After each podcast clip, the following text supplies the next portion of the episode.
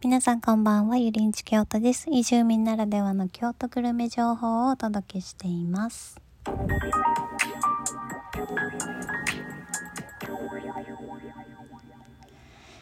日は本題に入る前に一冊読んでよかった本を紹介します。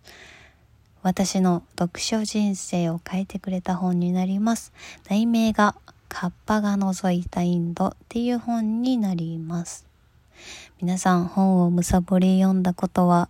ありますかね？よく言いますよね。むさぼるように夢中で読んで、そう、学生時代にとか言うんですけど、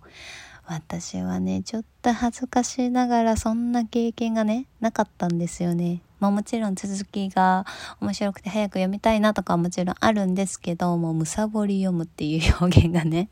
そう、合う本にはね、残念ながら出会えてなかったんです。ただ、このカッパが覗いたインドっていうのはね、もうね、はい。むさぼり読みました。もうね、本読みたい読みたい読みたいみたいな感じで、本当に早く読みたいなって思える本で、そのぐらい面白くて。で、内容が何かっていうと、タイトル通りね、あのーインドの旅本、旅エッセイ、寄稿本みたいな感じですね。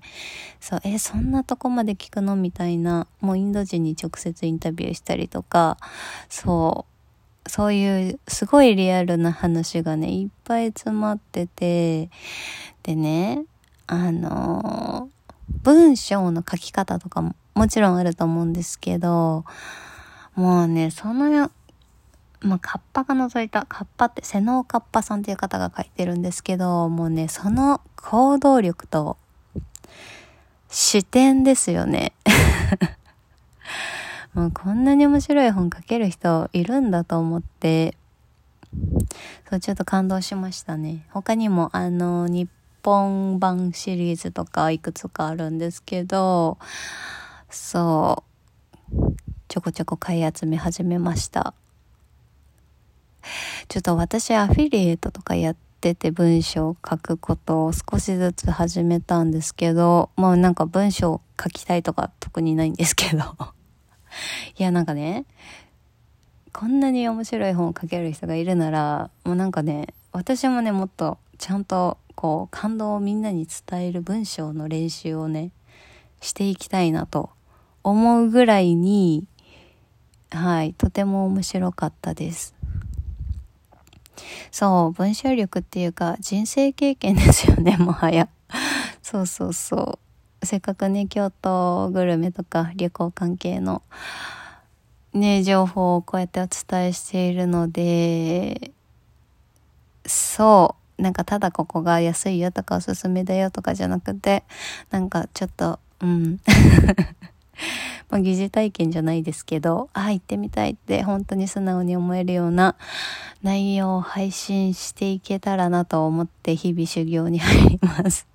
はい。でね、京都って、そう、私がこの本を見つけたのはたまたま入った近くのセレクトタイプのブックショップで見つけたんですよね。で、京都には実はそういう面白い、すごいマニアックな本が置いてある個人本個人本屋さんみたいのがね、すごくいっぱいあるんですよね。で、代表的なのが、えー、御所近くにある成功者さん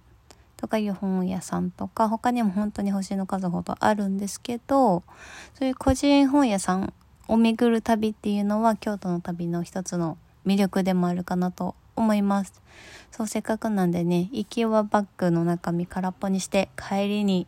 そういうね、人生の一冊を買って帰るのがいいんじゃないかなと思います。はい。あの、京都の旅行きたいなと思ってる人は、はい、ちょっと頭の片隅に置いといて、なんか良さげな本があったら入って、本屋さんがあったら入ってみるっていうのを試してみてほしいなと思います。はい、ということで、本日の本題に入ります。今日紹介するのは、京都駅のね、ホテル内に入ってる和食料理屋さん、木座橋さんを紹介します。でね、ホテル、ホテルはね、ザ・サウザント京都っていうホテルなんですけど、そう、今週はね、紅葉巡り第2弾ということで、えー、東福寺さんに行ってきました。あの、先週ね、ダントツ人気の栄感動さんがあるよってお話をしたんですけど、えー、全国的な観光スポット、紅葉名所だったら栄感動さんより東福寺さんの方が圧倒的に有名じゃないかなっていうくらいの紅葉名所になります。まあ、何が有名かっていうと紅葉の雲海が見れるっていうことで有名ですね本当にここ見たけどもう絶景でした そのね紅葉がいっぱい割ってるところがあるんですけど、まあ、橋の上から紅葉を見るんですけどもうね鮮玉館っていう名前がついていてもうなんと風流なっていう感じですね。でこの東福寺さんが、えー、京都駅からたった一駅のすごい近場にあるんですけど観光で行きやすい場所にあるんですけど京都駅からね下の方に下るエリアってちょっとね飲食店がかなり少ないんですよね。あのもちろん駅前の定食屋さんとかはあるんですけど、まあね、観光だったら京都っぽいお店に行きたいですよね。そう、そういうお店がね、あんまり多くないんですよね。はい。なので、もし東福寺さんに行く場合は、京都駅周りのホテル街ホテル街で言ったらちょっと怪しいですね。そう、ホテル、京都駅、駅なので、ホテルがすごいいっぱいあります。いいホテルがいっぱいあるので、はい、そこら辺に泊まって、朝ごはんを食べて、日光キラキラなうちに紅葉を見に行くっていうのがいいんじゃないかなと思います。で、そう、今回紹介する木座橋さんっていうのもホテルの中に入ってる和食料理屋さんなんですけど、ここの朝食がめちゃめちゃおすすめです。そう、観光で京都っぽいご飯が食べたいを満たしてくれる京都の和食フルコースのモーニングが食べられます。そう、ホテルの朝食っていうと、まあビュッフェタイプだったりとかするところもあるんですけど、ここはもう一人一人に配膳してくれて、でね、あの、最初がね、もう一番だしをどうぞっていうところから 始まるんですよね。そう。お出汁がね、湯飲みみたいのに入って出てくるんですよね。もうね、これはね、自信がある証拠ですよね。そう。で、寝起きの体に優しい透き通ったプロの出汁で、うん、そう、美味しいです。で、あの、おかずもすごいいっぱいついてくるんですけど、例えば、京都産の卵を使っただし巻き卵とか、あとはもうお魚ね、臭みのない丁寧な西京漬けタイプのお魚とか、あとお米もね、京都産のお米を使っている、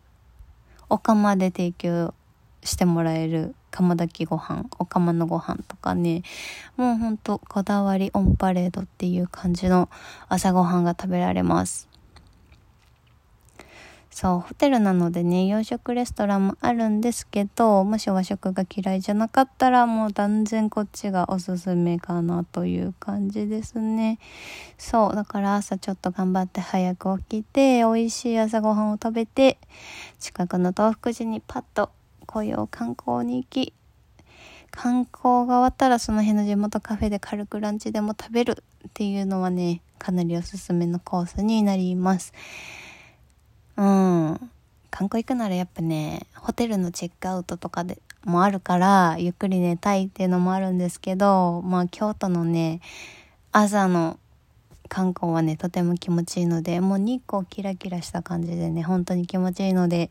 あと人もね、もう断然少ないですね。朝一で行くのは本当におすすめになります。この木座橋さんは、えー、夜だけで使うと2万円くらいは平気で行っちゃうような高級レストランになるんですけど、えー、宿泊するとちょっとお得に楽しめます。そう。朝食単体だとこれはまたね、4300円ぐらいする、そう、高級な朝ごはんなんですけど、宿泊朝食付きプランにすると、なんと最安値時期で2万円くらいから泊まれます。そうホテル自体もねだいぶもうなんかすごいね豪勢な感じなのでうん立派な感じビジネスホテルではないですねまあ外資系のホテルまでも行かないんですけどすごい気合の入ってるホテルなのでここで朝食付きでそう楽しむっていうのは本当におすすめの京都旅になると思います。はい。ちょっとねさすがにねやっぱり秋とかねあと今ね全国旅行支援ねなんかもう予約取れました？そう、結構需要と供給でね、この時期は高かったんですけど、まあ、ちょっと早めに予約すれば、本当に最安値時期2万円くらいから一室、一室、一室で泊まれるみたいなので、はい、京都旅考えてる方はぜひ調べてみてください。はい、で、観光情報。ですね。あの、紅葉の染まり具合を結構聞かれるのでお伝えしておきますと、今10月下旬、10月末はね、まだね、二分染まりぐらいですね。二分染まり。うん。染まり始めてちょっとしたぐらいって感じですね。やっぱりあの、どこでも言われてるように11月下旬くらいが本当に綺麗な時期だと思いますね。で、秋はね、女性はブーツの方も多いと思うんですけど、砂利道とかね、結構多かったりとか、脱ぎ履き多かったりもするので、スニーカーとかスリッポンとか、楽なお靴で来るといいと思います。はい。ということで、本日も聞いていただきありがとうございました。京都グルメに関する疑問、質問、お店の感想などがありましたら気軽にメッセージを送ってください。それでは、健やかな週末をお過ごしください。ごきげんよう。